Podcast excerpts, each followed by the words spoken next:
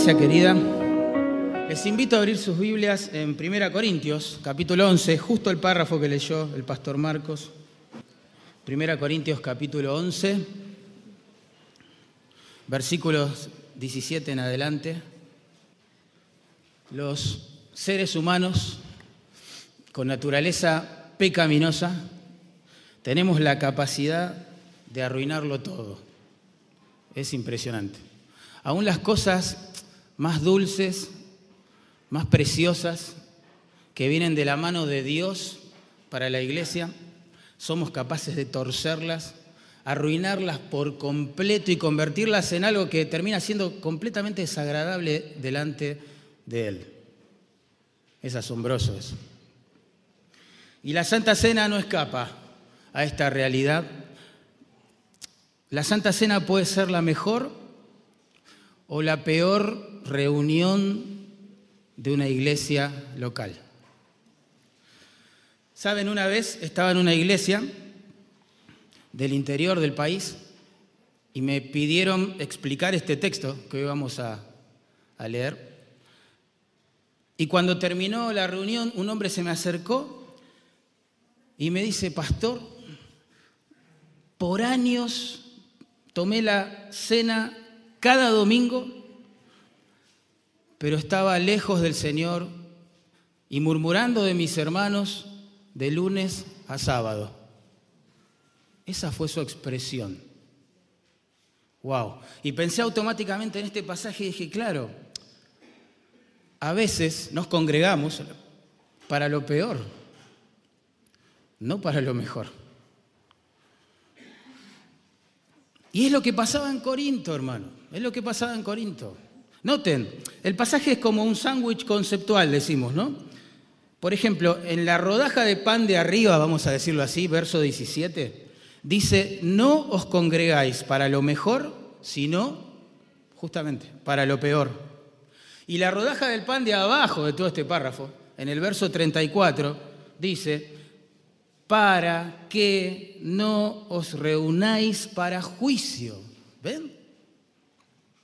Tremendo. Y, la carne de este sándwich conceptual, los versículos 18 al 33, nos explican cómo justamente evitar reunirnos para lo peor, cómo evitar el juicio y cómo poder deleitarnos en este privilegio asombroso que nos dio la gracia de poder sentarnos en la mesa del Señor. ¿Sí? Como el pasaje es un poco extenso, vamos a dividirlo en tres partes. Vamos a ver la perversión de la cena del Señor en versículos 17 al 22.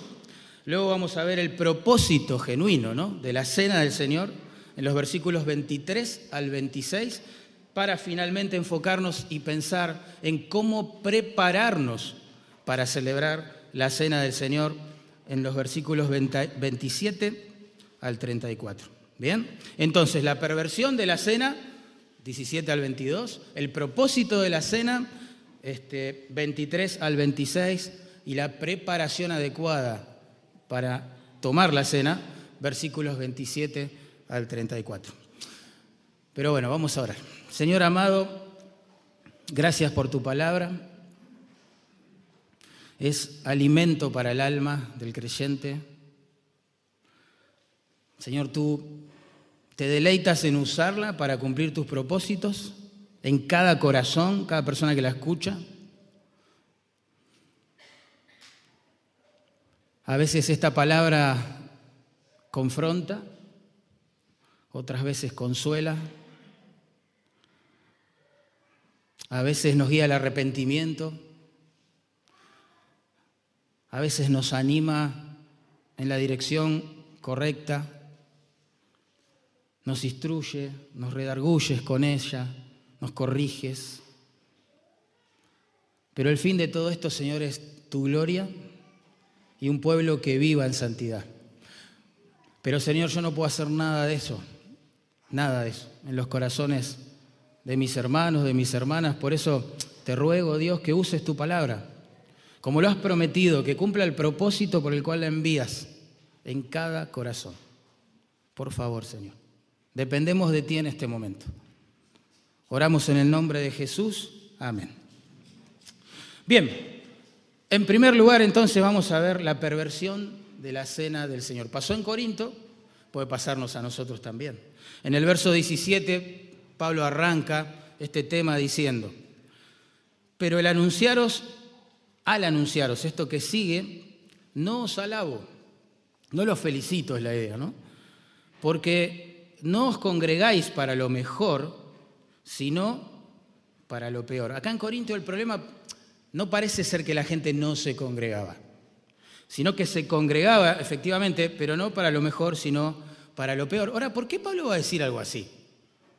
Si la Biblia nos manda a congregarnos, ¿cómo ahora va a decir que los hermanos se congregan para lo peor? Parece una contradicción. Bueno, en el versículo 18 responde esta pregunta. Dice, porque en primer lugar, cuando os reunís como iglesia, oigo que hay entre vosotros divisiones y en parte lo creo. Ahí está el problema. Porque ellos se congregaban para lo peor, porque estaban divididos. Tremendo. El sustantivo que ahí se traduce justamente divisiones. Literalmente significa partir algo, cortarlo, romperlo. Impresionante. De ahí viene nuestro término tan contemporáneo, grieta, ¿no? La grieta. Y justamente describe la triste condición de una iglesia que está unida a Cristo y en su cuerpo unos con otros, pero que en la práctica está agrietada, está partida este, por la mitad. Y Pablo cree, como dice allí, que hay divisiones en la iglesia. Lo cree de todo corazón. Primero porque se lo dijo, digamos, la familia de Cloé en su informe acerca del estado de la iglesia, pero también sabe que Dios suele usar las divisiones. esto es extraño, pero Dios suele usar las divisiones, a pesar de que son horribles, pecaminosas, dejan heridos por todos lados, pero las suele usar, como dice el versículo 19, noten, para que se hagan manifiestos los que son aprobados. Tremendo. Las divisiones, hermanos, suelen separar el trigo de los verdaderos creyentes, digamos, de la cizaña de los falsos creyentes.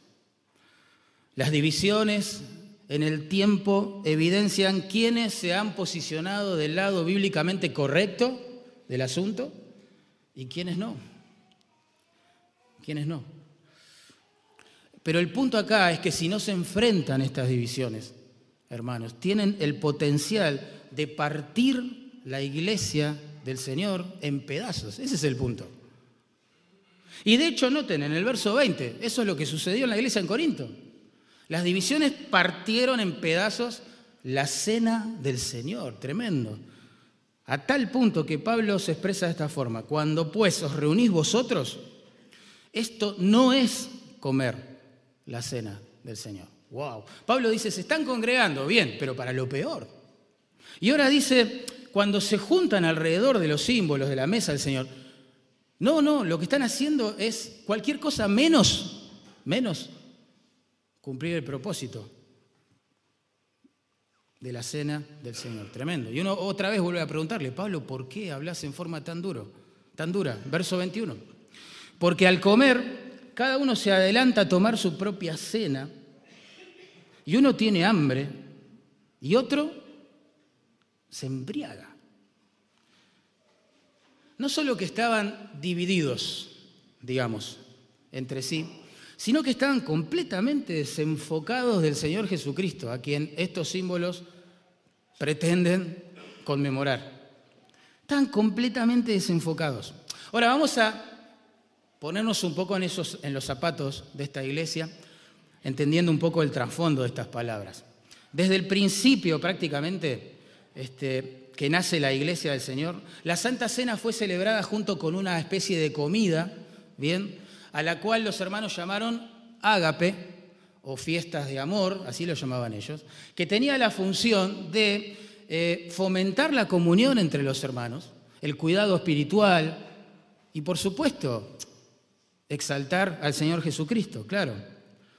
Sin embargo, como vemos acá, esto se fue distorsionando con el tiempo y algunos, hermanos, como dice nuestro texto, solo iban a comer y a beber a esos ágapes y alardear los más adinerados quizás de su menú gourmet, ¿no? En detrimento de la escasez de los hermanos más pobres. Eso es lo que estaba pasando. Los ricos se sentaban a la mesa, yo me imagino el cuadro, entre ellos, haciendo una especie de clan, ¿verdad? Y se apuraban a comer sus manjares, no sea que tuvieran que compartirlo con algún hermano más pobre. Los pobres, imagínense, volvían a sus casas con hambre y con una gran y profunda desilusión en el corazón ante la increíble falta de amor de los hermanos de esa iglesia. Impresionante. Ahora, de este modo, ellos, específicamente en la iglesia en Corinto, desvirtuaron el propósito de la cena o la pervirtieron. ¿sí?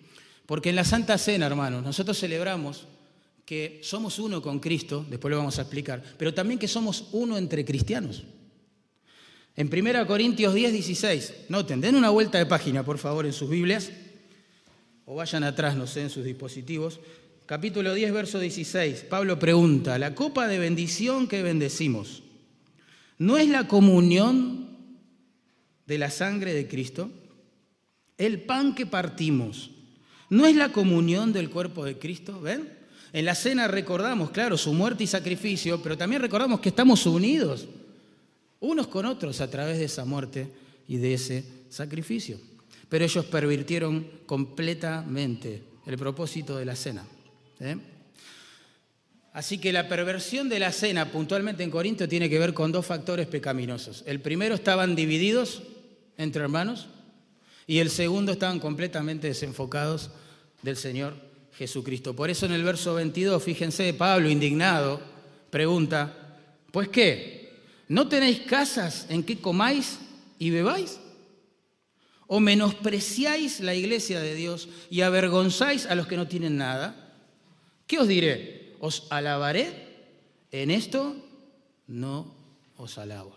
En otras palabras, lo que está diciendo es, hermanos, si el propósito por el cual asisten a la iglesia participan de los símbolos de la cena del Señor, después se quedan a comer en estos ágapes de amor, es solo la comida y la bebida, vayan a su casa a comer.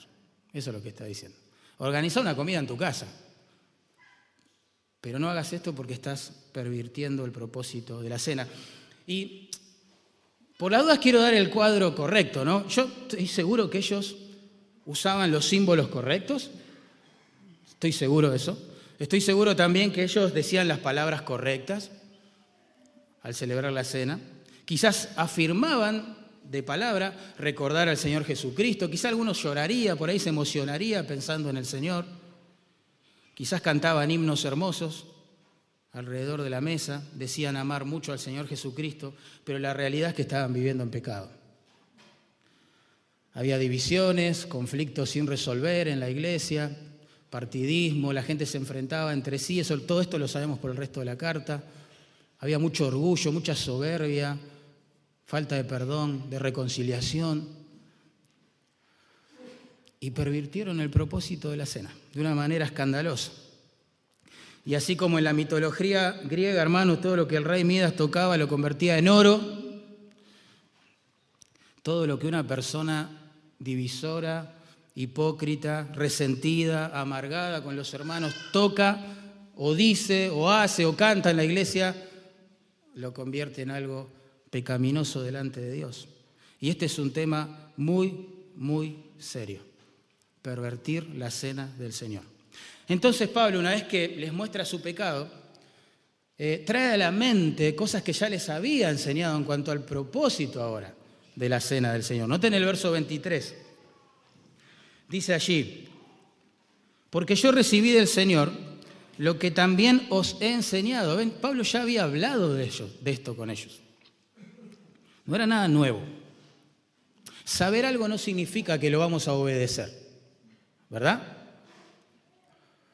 A veces nuestro conocimiento teológico va muy por encima de, nuestro, de nuestra práctica cotidiana. ¿Bien? Y dice allí, ya les enseñé esto, que el Señor Jesús, la noche que fue entregado, tomó pan. Y habiendo dado gracias, lo partió y dijo, tomad, comed, esto es mi cuerpo, que por vosotros es partido, haced esto en memoria de mí. Esa expresión, la noche que fue entregada, que fue entregado, es como un canto a la soberanía de Dios. Porque piensen en esto, la más dulce y significativa celebración cristiana, que es la Santa Cena, fue instituida en la noche más oscura, más horrible de esta humanidad, cuando el Señor Jesús, el que nunca pecó, fue tratado en el Calvario como si fuera el peor de los pecadores. Dios tiene esa capacidad de tomar aún lo, más horrible de los hombres y transformarlo en algo que termine llevando gloria a su nombre y edificación a su pueblo. Es tremendo el Señor. Pero esa noche, perdón, esa frase también, la noche que fue entregado, también nos brinda el marco en el cual este, el Señor instituyó la cena. Esa noche del jueves, recordamos y sabemos por los evangelios, Jesús estaba en el aposento alto, ¿se acuerdan? Este, reunido allí con sus discípulos, celebrando la cena de la Pascua. Ese es el contexto histórico en el cual Jesús instituye la cena. Dios había instituido la Pascua cuando liberó a su pueblo, ¿se acuerdan? Israel de la esclavitud en Egipto. Él le había dicho a Faraón a través de Moisés, deja ir a mi pueblo en libertad para que me sirvan y me adoren. Si no lo haces, si no lo haces, esta noche, después de nueve plagas anteriores, esta noche el ángel de la muerte va a pasar y le va a quitar la vida a cada primogénito, ¿sí? que viva en una casa en la cual los marcos de la puerta no hayan sido pintados con la sangre de un cordero. ¿Recuerdan eso? Esa noche el ángel de la muerte pasó por allí, este, mató a los primogénitos de las casas en Egipto. Sin embargo, pasó por encima, eso significa pesaj, la palabra se traduce Pascua, pasó por encima en gracia la casa de su pueblo, que sí habían creído su palabra y sí habían pintado los marcos de sus puertas con la sangre de un animal inocente, de un corderito. Cuando Faraón vio esto, y mientras estaba velando a su propio hijo, tomó la decisión de dejar ir al pueblo de Israel en libertad. Y en Éxodo 12, 14 se instituye la Pascua, digamos, como una forma de conmemorar, de recordar este evento, ¿sí? Este, por las generaciones. Ahora, el punto es que la Pascua entonces eh, recuerda la liberación física, temporal, de la esclavitud de Egipto que Dios obró por mano de Moisés. Pero ahora vemos que la Santa Cena conmemora la liberación espiritual y eterna de la esclavitud al pecado, hermanos que Dios opera a través de su Hijo. ¿Ven la diferencia? Es abismal. La Pascua conmemora una liberación circunstancial de la esclavitud en Egipto. La Santa Cena ahora conmemora la liberación eterna de la esclavitud al pecado que Dios obró por medio de su Hijo. Por eso Pablo en 1 Corintios 5, verso 7, escribió lo siguiente. Dice, nuestra Pascua, que es Cristo, ven, ya cambió el significado, ya no es el Éxodo, ya no es Israel, ya no es Moisés. Nuestra Pascua, que es Cristo, ya fue sacrificada por nosotros. La Pascua, hermanos, fue convertida en ese aposento alto, la noche que Él fue entregado, en la Santa Cena. ¿Se entiende? Ya no recordamos el éxodo de Egipto con estos símbolos, recordamos al Cristo crucificado. Él era el Cordero que derramó su sangre, que salva de la muerte eterna a todo aquel que se arrepiente de sus pecados y confía en Él. Claro, era Él. Por eso en verso 23 Pablo se explaya y dice, bueno, la noche que fue entregado tomó pan y habiendo dado gracias, lo partió y dijo, tomad, comed esto es mi cuerpo que por vosotros es partido. Haced esto en memoria de mí. Y noten de nuevo que el pan que había representado la redención de la esclavitud en Egipto, bien, ahora es un símbolo del cuerpo de Jesucristo, crucificado y entregado para nuestra redención. ¿Se entiende? El Señor cambió la Pascua en la Santa Cena. Ahora, esa expresión, esto es mi cuerpo, ha generado unos debates tremendos en la iglesia del Señor. Tremendo. Eh, por ejemplo, los exponentes de la doctrina de la transubstanciación entienden esa frase, esto es mi cuerpo, en forma literal, literal, ¿verdad? Y afirman que entonces la sustancia del pan, aunque no la forma, no lo que vemos, sino su esencia, lo que no vemos, se convierte literalmente en el cuerpo y en la sangre del Señor Jesucristo cuando el sacerdote invoca la bendición sobre ellos. Bien, esto genera dos controversias teológicas terribles. La primera, ningún sacerdote humano, pecador, puede ofrecer al que nunca pecó en sacrificio sobre ningún altar, jamás, de ninguna manera. ¿Sí? Y en segundo lugar, esta forma de pensar acerca de los símbolos hace que el sacrificio de Cristo sea algo repetitivo y constante, ¿se entiende? Siendo que la Biblia dice absolutamente todo lo contrario, que Él se sacrificó una sola vez y para siempre por nuestros pecados. Por ejemplo, en Hebreos 9:28, la Biblia dice esto, Cristo fue ofrecido una sola vez para llevar los pecados de muchos. En Hebreos 10:10 dice, somos santificados mediante la ofrenda del cuerpo de Jesucristo, hecha una vez y para siempre. El énfasis es notable, ¿no? Ya está, el sacrificio de Cristo es suficiente, suficiente. No hay necesidad de ofrecer más sacrificios. ¿Se entiende? Y todo esto que estoy diciendo se refuerza con la expresión por vosotros, o la Biblia de las Américas traduce más correctamente, a mi juicio, para vosotros. Esto es mi cuerpo, dice el Señor. Esto representa mi cuerpo, le estaba diciendo a sus discípulos. Mi cuerpo que ustedes van a ver es este, clavado en una cruz dentro de poco. ¿sí? Esto representa mi cuerpo que lo estoy entregando para vosotros o por vosotros. Esto significa que Jesús, que siempre existió en forma de Dios, decidió en el tiempo encarnarse, tomar un cuerpo humano, piensen en eso, y después dejarse golpear, eh, escupir, azotar, coronarse de espinas. Lo dejó crucificar. Impresionante.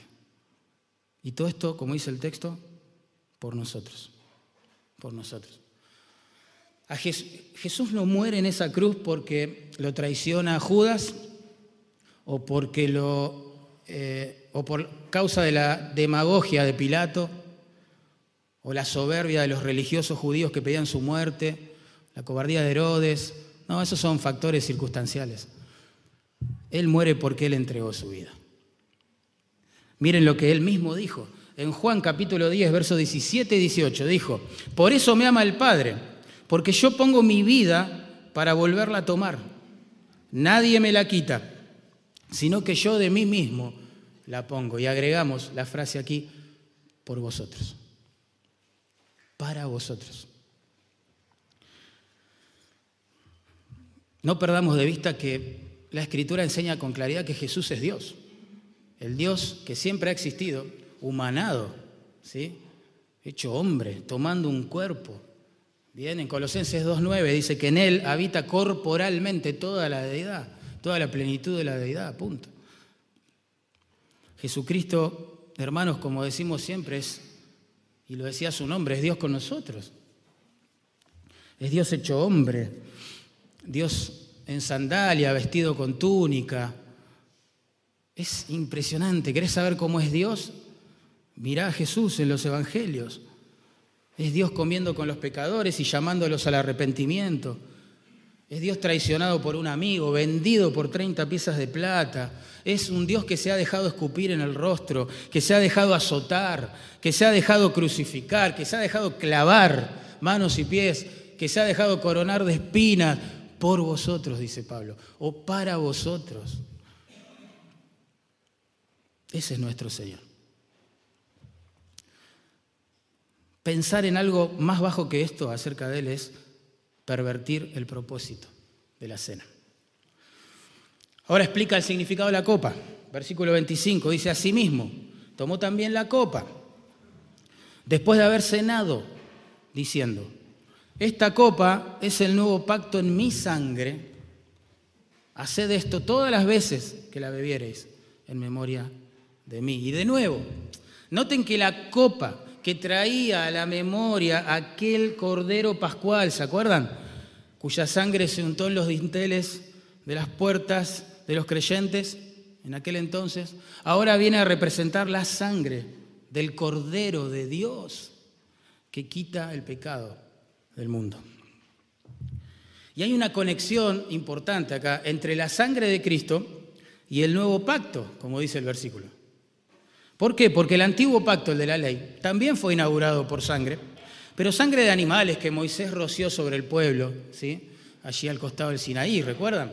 Sangre también que, pacto que era ratificado por esa sangre cada vez que alguien pecaba y ofrecía un corderito para su expiación.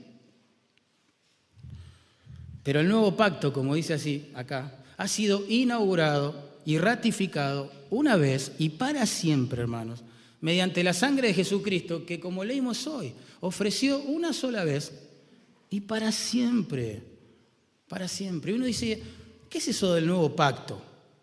¿Hay promesas que yo tengo que conocer? Sí, claro, claro que sí. Por ejemplo, en Ezequiel, capítulo 36, verso 26 y 27, escuchen esto, hermoso. Las promesas que nos iba a traer este pacto.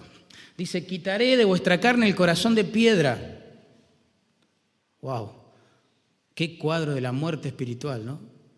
De un corazón que es de piedra, no tiene vida, no puede latir de amor por el Señor, imposible. Quitaré, dice allí, de vuestra carne el corazón de piedra y os daré un corazón de carne. Qué hermoso, eso es lo que hizo el Señor cuando nos salvó. Y pondré dentro de vosotros mi espíritu. Y haré que andéis en mis estatutos y preceptos y los pongáis por obra. O sea que en el nuevo pacto Dios prometió a su pueblo, ¿sí? darle un nuevo corazón para amarle, una nueva mente para conocerle y el Espíritu Santo para poder obedecerle. Tremendo. Y en la versión del nuevo pacto de Jeremías, capítulo 31, verso 34, se agrega una promesa más. Dice, perdonaré la maldad de ellos y no me acordaré más de sus pecados. Qué bendición. Precioso. Cristo derramó su sangre, se dejó golpear, escupir, crucificar para traernos las promesas que anunciaba el nuevo pacto. Ahora sí, hermano, nosotros podemos amar a Dios. Ahora sí podemos entender la palabra de Dios. Ahora podemos obedecer a Dios porque nuestros pecados han sido perdonados. Perdonados. Por eso esta orden que se repite dos veces, haced esto en memoria de mí, implica, hermanos, que recordamos algo mucho más grande, una liberación más sorprendente que la que Israel experimentó en Egipto, hermanos. Es la liberación de la esclavitud a nuestros pecados, pensá en eso. Si no fuera por el Señor, todavía seríamos esclavos de nuestro pecado no tendríamos vida espiritual, no podríamos conocer a Dios, no podríamos amar a Dios, no podríamos obedecer a Dios, no estaríamos acá. Pero eso recordamos en la cena. Y el verso 26 dice, todas las veces, todas las veces que comierais este pan y bebierais esta copa, la muerte del Señor anunciáis hasta que Él venga. ¿Saben por qué celebramos la cena? Porque no todo terminó en el Calvario. Si no, en vez de una cena sería un funeral, estaríamos recordando a alguien que murió y listo. Quizás un gran hombre, un mártir. Pero estamos recordando a alguien que murió, fue sepultado, resucitó, está, ascendió a los cielos, está gobernando este universo con su Padre y va a volver a buscar a su pueblo. ¿Notaron la expresión allí en el verso 26? Todas las veces, todas las veces que lo hagan, dice el Señor. No dice cuántas veces hay que hacerlo, ¿se dieron cuenta? Digo esto porque hay iglesias que tienen la práctica de tomar la cena una vez por semana, otras una vez por mes, como nosotros, otras dos, tres veces en el año, como algunas iglesias reformadas. Bueno, no importa eso. Lo que importa es que cada vez que lo hagamos, cada vez que lo hagamos, anunciemos, dice allí, su muerte, celebremos su resurrección y anticipemos también su regreso. Bien, la cena del Señor no conmemora un Mesías muerto, hermano, sino vivo y resucitado y que prometió volver. Bien. Ahora, ¿vieron la palabra que usa Pablo allí en el verso 26? Él dice, la muerte del Señor anunciáis hasta que Él venga. La idea es que a través de la cena predicamos la muerte del Señor y hasta que Él venga, a decir, su resurrección también. Y uno dice, ¿y para qué predicar en la iglesia el Evangelio? la muerte, sepultura, resurrección de Cristo. Porque es ahí donde se toma la cena, ¿no? En el contexto de, los, de la reunión de los redimidos. ¿Por qué predicar? ¿Por qué anunciar el Evangelio? Y al menos por dos razones, hermano. Primero, porque en la iglesia siempre va a haber personas que no son creyentes. Siempre. Siempre, siempre, siempre. No es tema de hoy, pero la Biblia todo el tiempo nos está este, presentando esta verdad, todo el tiempo. Por eso oramos por la salvación de los que están fuera de la iglesia, pero también de todos los que vienen a la iglesia. Solo el Señor sabe quién ha procedido en arrepentimiento y fe y se ha convertido en un discípulo de Él, quién se somete a su señoría y quién no. Solo Él sabe. Esa es la primera razón. Y la segunda razón es porque los creyentes, hermano, necesitamos predicarnos el Evangelio todo el tiempo, todo el tiempo, porque pregunto, si no es así, ¿qué hacemos con nuestros pecados? ¿Cómo vas a encarar la lucha diaria contra el pecado y los deseos carnales que batallan contra el alma, como dijo Pedro, sin la cruz, sin traer a la mente la cruz y la tumba vacía del Señor. Imposible, es un llamado a una vida cristiana frustrante o legalista. Necesitamos predicarnos el Evangelio todo el tiempo. Así que hasta aquí vimos la perversión de la cena, el propósito de la cena, y básicamente y en resumen podemos expresarlo así. Por la fe, alrededor de estos símbolos, miramos atrás al Calvario y decimos, wow, gracias Señor, gracias por haber muerto en mi lugar, por mi pecado, gracias. Miramos hacia adelante y decimos, ven Señor, ven, ven Señor, ven a buscar a tu pueblo Señor. Así termina la Biblia, ¿no? En Apocalipsis. Ven, Señor Jesús. Pero ahora, en los versículos que siguen, se nos manda a mirar hacia adentro y decir, examíname, Señor, por favor. Examina mi corazón, Señor. ¿Estoy bien con vos? ¿Estoy bien con mi iglesia? ¿Con mis hermanos? ¿Con mi esposa? ¿Mis hijos? ¿Estoy bien? Verso 27. Nos metemos en nuestro tercer punto, la preparación para celebrar la cena.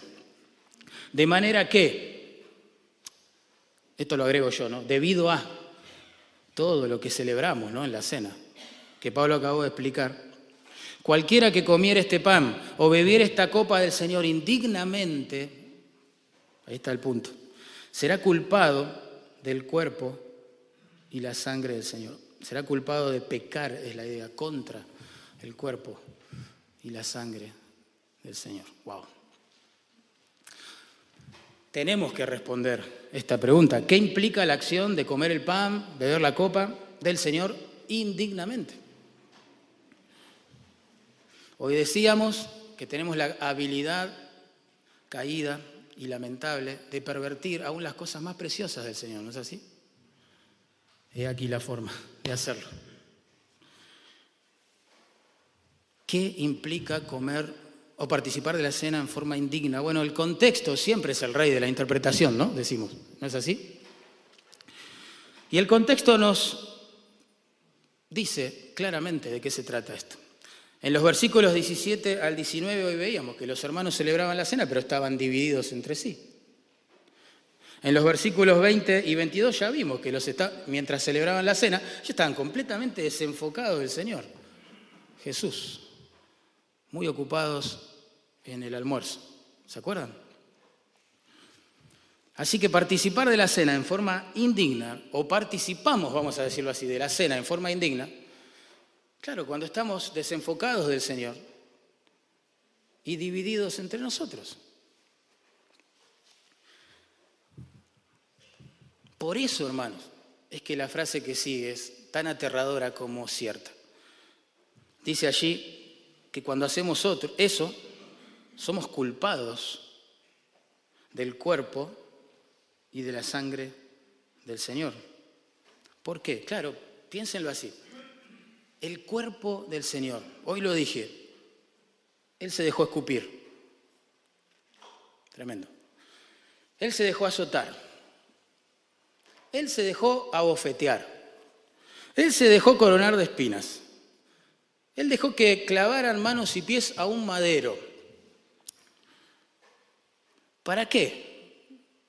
¿Con qué propósito? Perdonar tus pecados, que vivas en santidad y que ames a tus hermanos, que ames a Dios y que ames al prójimo, ¿verdad?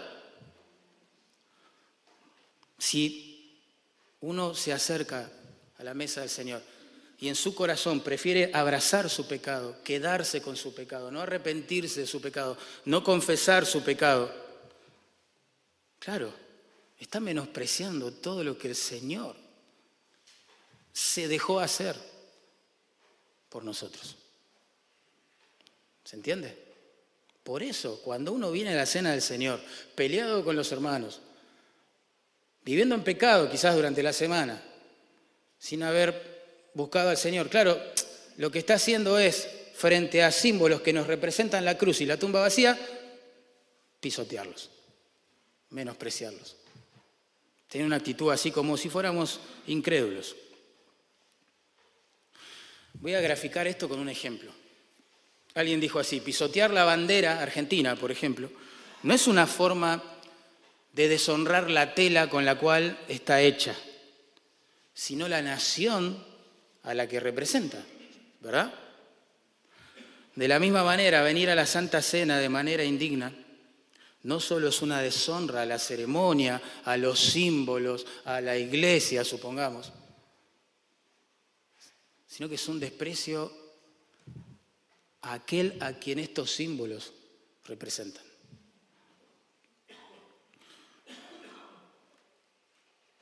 Tremendo.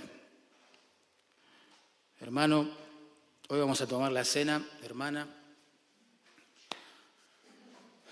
¿Cómo estás con Dios?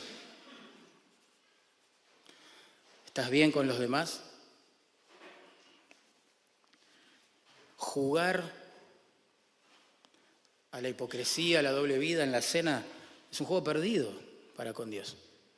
Siempre decimos que un pecado secreto en la tierra es un escándalo público en los cielos, ¿no? ¿Cuánto más alrededor de su mesa? Verso 28. Por tanto, dice Pablo, es decir, debido a la seriedad del asunto, ¿no? Pruébese cada uno a sí mismo, ahí está. Y coma así del pan y beba de la copa. La expresión ahí traducida, pruébese cada uno a sí misma, es un mandato de carácter urgente, hacer un autoexamen, ¿se entiende? Hacer un autoexamen de conciencia. Esto significa que en la mesa del Señor, rehusarse a hacer ese examen de conciencia es pecado. Porque la expresión está este, en el modo imperativo, es una orden, un mandato, como no mentir, no sé, no adulterar. Bueno, acá es examinen el corazón, es un mandamiento. Cuando no lo hacemos, cuando no nos importa, o cuando preferimos quedarnos con nuestro pecado, estamos desobedeciendo. Ahora, noten bien la expresión. Pablo allí no nos manda a examinar a los demás hermanos. ¿Se dieron cuenta de eso, no? Pablo tampoco dice que hay que probar y examinar a la iglesia. No. Está hablando de una examinación personal. Dice, pruébese cada uno a sí mismo, dice. ¿Ven? Los que se sientan a la mesa del santo, santo, santo. Yo les puedo asegurar que si son conscientes de eso, se van a preocupar más por su santidad que por la de otros. Claramente, ¿qué importa lo que piensen otros? Delante de la santidad, de la majestad de nuestro Señor. Piensen en Isaías, cuando vio la gloria y la santidad del Señor Jesús preencarnado, ¿no? Dijo, ay de mis hermanos. No, ¿qué dijo él? Claro, lo que decimos nosotros cuando nos enfrentamos a la santidad del Señor, ay de mí, ay de mí. Más cuando, imagínense, somos invitados por el Santo, Santo, Santo a sentarnos en su mesa. Imaginen el cuadro. Entonces, hermanos, antes, antes, antes, esto es clave, antes, antes de celebrar la Santa Cena, debemos examinar nuestro corazón para asegurarnos que estamos en comunión con el Señor Jesús y en comunión con los demás. ¿Bien? Que estamos bien. Estamos bien. Pero hay una nota de gracia acá distintiva, porque el único mandato del texto no es probate a vos mismo, hay otro, otros dos, dice coma y beba, coma y beba. Esos dos mandamientos prueban que el propósito de esta autoexaminación no es la de salir corriendo de la mesa del Señor, sino quedarse. Confesar nuestro pecado si hay que hacerlo y no es necesario. Si es necesario confesar nuestro pecado a otro, y participar. Y participar. Negarse a participar, hermanos, no es una opción espiritualmente hablando loable. No, no. Ni siquiera es un gesto de sinceridad y antihipocresía. No, es una señal de desobediencia y de rebeldía. ¿Qué es más fácil? Cuando alguien tiene cosas en el corazón confesarlas, arrepentirse y restaurar, o convivir con ellas y abstenerse, en todo caso, cuando vienen los diáconos con la copa y el pan, de tomarlo y listo. Saben, nos confundimos tanto con esto, que a veces hasta pensamos que eso es loable.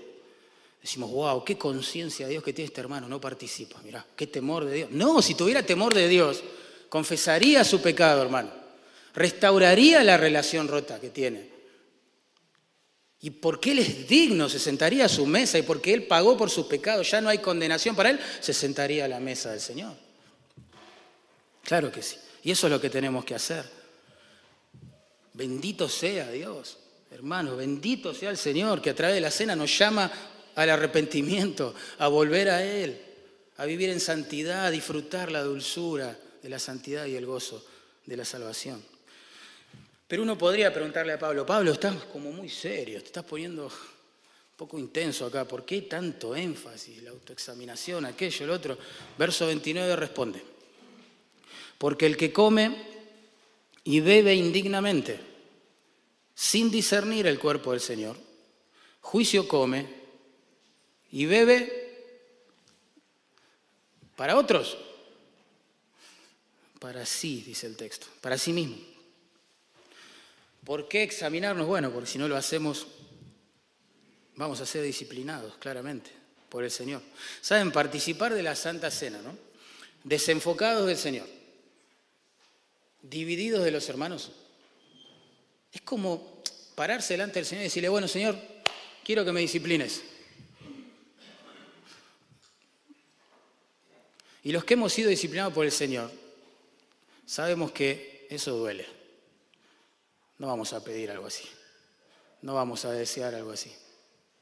Sabemos que Él al que ama, disciplina y azota a todo aquel que tiene por hijo. Pero azota. Y duele. Claro que sí. El punto de Pablo acá es que con Dios no se juega. No se juega, no. Tenemos que examinar el corazón, hermanos, todos nosotros, frente a su majestad. Porque si somos hallados culpables de participar de la cena del Señor en forma indigna, nos estamos reuniendo para lo peor. Nos estamos atrayendo su vara de disciplina. ¿Y qué forma adoptó esta disciplina en la iglesia en Corinto, por ejemplo? Noten, verso 30. Por eso les digo que no es un chiste la disciplina del Señor. Verso 30 dice, por lo cual hay muchos enfermos y debilitados entre vosotros y muchos duermen. Tremendo. Parece que, bueno, en esta iglesia en particular, por celebrar la cena en forma indigna, las enfermedades, los decesos comenzaron a proliferar. Tremendo eso. Yo por las dudas quiero aclarar algo. Esto no implica que cada vez que un hermano se enferma o parte a la presencia del Señor, es porque está conviviendo con un pecado que no quiere dejar. ¿sí? Y está jugando a la hipocresía de la doble vida, no sé. No, no, no es así. Por favor. Pensemos en Job, ¿no? Era un varón perfecto y recto, apartado del mal, ¿no? Sin embargo, Dios permitió que se enferme de la cabeza a los pies. Bien. Yo digo que alrededor de estas cosas no conviene especular. Hay cosas que sabemos y cosas que no sabemos. ¿sí? Las cosas que sabemos son para obedecer. Las que no sabemos son para, en todo caso, temer. Y dejárselas al Señor y bueno, Él es soberano, Él sabe lo que hace. ¿Qué sabemos en este caso? Que Dios disciplina a sus hijos amados que se endurecen. Eso lo sabemos. Lo que no sabemos es cuándo lo hará, cómo lo hará, sobre quién lo está haciendo. Ni siquiera eso sabemos. Nosotros especulamos, ah, sí, le pasó tal cosa por tal cosa. No, no, no hagan eso. No hagamos eso porque no somos mejor que la persona en todo caso que está pasando una prueba y ni siquiera sabemos si Dios lo está disciplinando. Así que el formato de la disciplina es un asunto soberano que no nos incumbe, no nos podemos meter, pero la confesión del pecado, que es lo que persigue este versículo, sí, sí, eso sí, es un asunto que nosotros somos responsables de practicar. Por eso en el verso 31 se nos presenta el remedio de la gracia. Dice, sí pues, hay una condición, ¿ven? Sí pues, nos examinásemos a nosotros mismos, no seríamos juzgados. Ahí está. Es como que Dios nos está diciendo, si se examinan, no van a ser disciplinados. Ese es el punto de Pablo acá. O sea que si uno es disciplinado, es porque antes, antes ha decidido endurecer su corazón, ha decidido convivir con su pecado, ha decidido mantener esos conflictos pendientes. Ese es el problema, cuando nos endurecemos, hermano. Y agrega, si somos juzgados y disciplinados por el Señor, hermanos, claramente es porque antes hemos decidido endurecernos frente al Señor.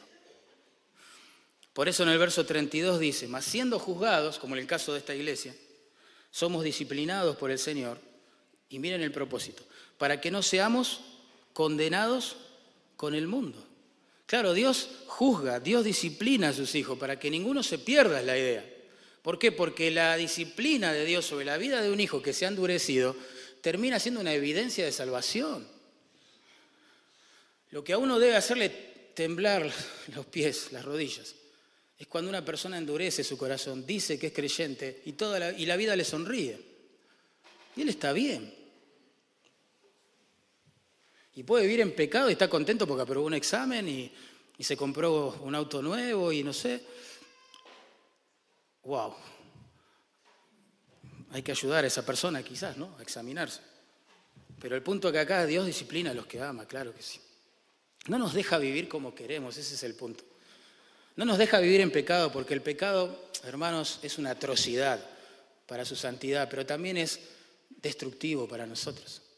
Nos arruina la vida, el pecado nos arruina la vida, el pecado arruina matrimonio, el pecado arruina la relación entre padres e hijos, hijos y padres, nietos y abuelos, abuelos y nietos, tíos y tías, sobrinos. Es un desastre. Y también arruina la vida de la iglesia. Y también arruina la vida de los consiervos de la iglesia. Y Dios no, no nos deja vivir así, por amor. Ahora, el cuadro es este. Vos te estarás preguntando hasta ahora, yo les soy sincero, me hice la misma pregunta, ¿no? Mientras iba estudiando el pasaje. Bueno, hoy yo voy a estar en la mesa del Señor acá, ¿no? Y yo lucho con el pecado. No sé ustedes, ¿hay alguien que no lucha con el pecado, hermano? Bueno, me alegro de que sonrían, porque, o sea, todos luchamos con el pecado. Quizás esta semana misma que pasó, estás pensando ahora mismo y dices, yo esta semana no, no pude orar como me hubiera gustado. Esta semana no pude meditar en, las, meditar en las escrituras. Se me complicó, no sé. Me costó mucho buscar al Señor esta semana. Cultivar mi alma en su presencia. Fue tremenda esta semana. ¿eh? Y vos decís, estoy en la mesa del Señor, y es más, todavía noto orgullo en mí. Todavía estoy luchando para perdonar a alguien, quizás. Le dije que lo perdoné, pero estoy luchando como loco en mi corazón. Vos decís, me cuesta amar a la iglesia. De verdad me cuesta amar a ciertos hermanos, ciertas hermanas. Eh, ¿Qué hago? Quizá cuando pasen los símbolos salgo corriendo, me voy a casa, ¿o no? ¿Cómo, ¿Cómo me voy a presentar yo indigno? Después de la semana que tuve, delante del santo, santo, santo, Señor. Mira, hermano, nosotros, pastores, diáconos, no tenemos la autoridad para decidir si vos tenés que participar o no de la Santa Cena. Pero déjame decirte algo. Si estás abrazando algún pecado, y no vas a participar. Porque claro, te da temor, obviamente, ser disciplinado por el Señor y a la luz de este pasaje.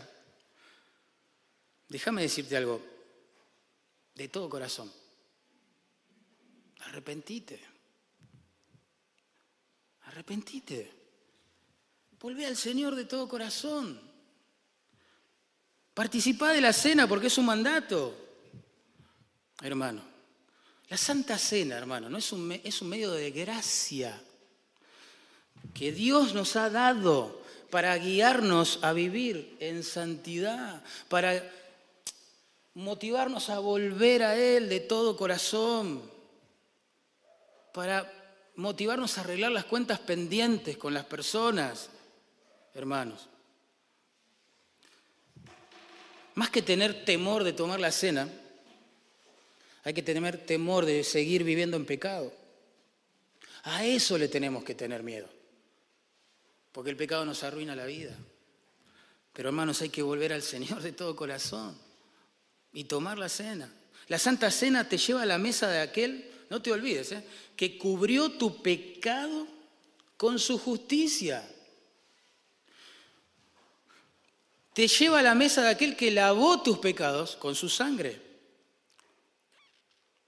que fue tratado con ira, juicio y maldición en la cruz, para que vos y yo no seamos tratados con ira, juicio y maldición eternamente en condenación.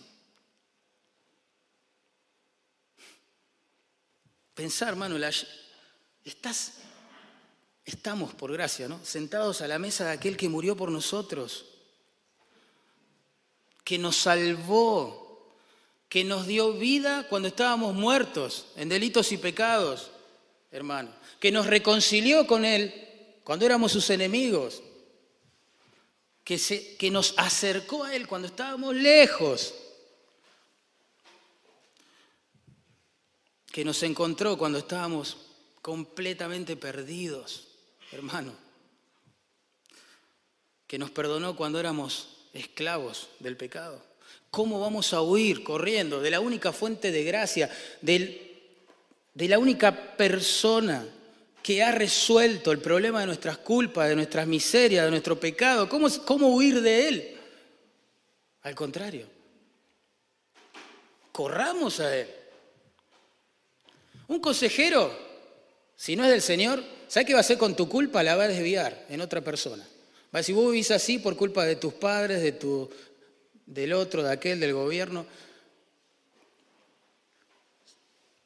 Pero la culpa sigue estando. O Quizás un consejero que no es cristiano puede tapar tu culpa presentándote una nueva moralidad o piedad o estilo de vivir. Pero la culpa sigue estando. Pero el Evangelio lo que nos dice es que el Señor tomó nuestra culpa y se la llevó lejos. Eso significa perdón. Él quitó la culpa de nuestros pecados. ¿Cómo vamos a salir corriendo por causa de nuestro pecado de la única persona que ha resuelto el problema del pecado? No, la Santa Cena es un llamado a arrepentirnos, a volver a Él y sentarnos en la mesa porque Él es digno, porque Él se lo merece, porque Él merece gloria, alabanza de parte nuestra y obediencia. Claro que sí. Ahora, si vos no estás seguro de que sos un creyente, si no estás dispuesto a arrepentirte de tu pecado, bueno, entonces sí, no participes. No participes, porque el texto es claro, es como es, si vos lo haces igual, el texto dice que estás teniendo casi una actitud desafiante para con Dios. ¿Y quién se endureció contra él y le fue bien? Quiero terminar, hermanos, este estudio con un principio, así, aplicativo, práctico, que nos pueda bendecir. En la Biblia, la idea de comer en la mesa de alguien es un símbolo cultural de tener comunión con esa persona. ¿Sí? Cuando vemos en las escrituras que personas como nosotros, pecadores, comían o comen en la presencia de Dios, el cuadro que se pinta allí es el de la comunión de los pecadores perdonados con el Dios redentor. Y esto lo vemos en toda la Biblia para nuestra alegría, hermanos. Dios puso a Adán y Eva en el huerto del Edén, ¿se acuerdan? Para que lo labrasen y para que comiesen, ¿se acuerdan? De su fruto delante de su presencia inmediata. Recuerden que Dios entraba y salía del huerto, ¿no? y hablaba con ellos. De todo árbol del huerto podrás comer, menos de, ya saben de cuál, ¿no? Pero podrás comer. Imagínate el cuadro, Adán, Eva, la presencia de Dios, comunión, alegría, sonrisas, comida. qué hermoso. Claro, pero después vino el pecado, claro. Y nos vamos al monte Sinaí, donde Dios da la ley, ¿se acuerdan? Y Dios llamó a Moisés, a Aarón y a 70 ancianos eh, de Israel a subir al monte para reunirse con Dios. Y en Éxodo 24:11, miren esto, hermanos, es hermoso. Moisés nos cuenta que ellos vieron a Dios, comieron y bebieron, dice. Tremendo.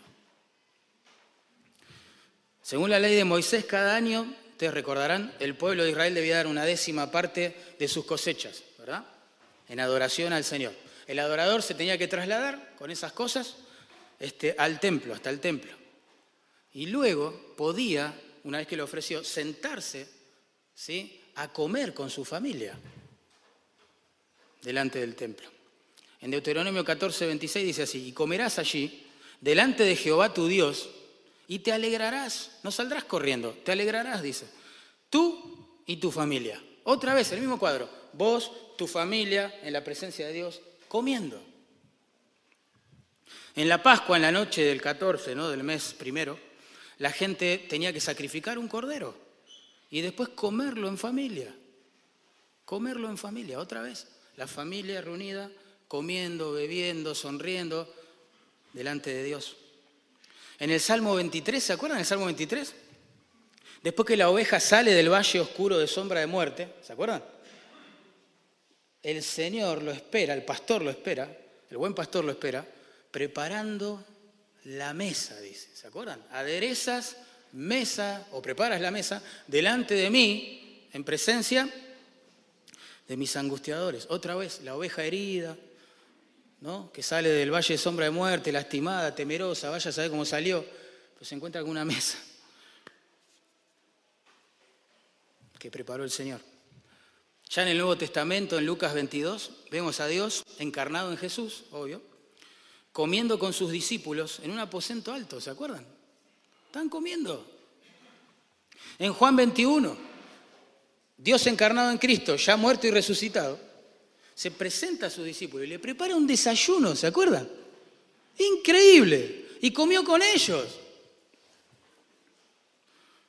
De hecho, cuando el Señor instituye la cena del Señor, allí en Mateo 26, 29, miren lo que dijo, hermoso. Dice, y os digo que desde ahora no beberé más del fruto de la vid, hasta aquel día cuando lo beba nuevo con vosotros en el reino de mi Padre. Como que la Santa Cena anticipa una mejor cena todavía en el reino de su Padre. Hermano, no perdamos el asombro de esto. ¿Cómo puede ser, te estarás preguntando, que pecadores como nosotros puedan relajarse en la mesa del tres veces santo, sonreír, alegrarse, tener comunión y comer tranquilos?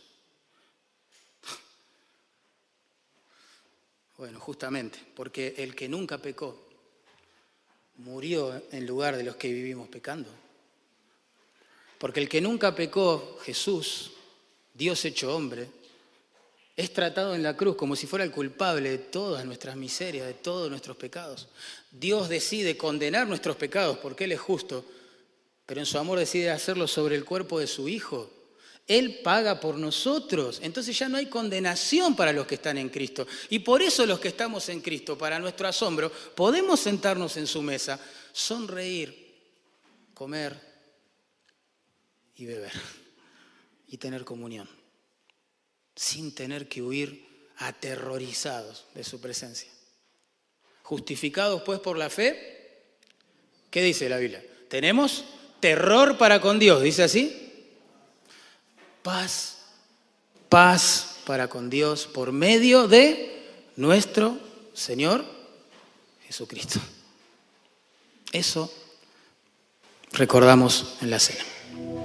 Vamos a orar.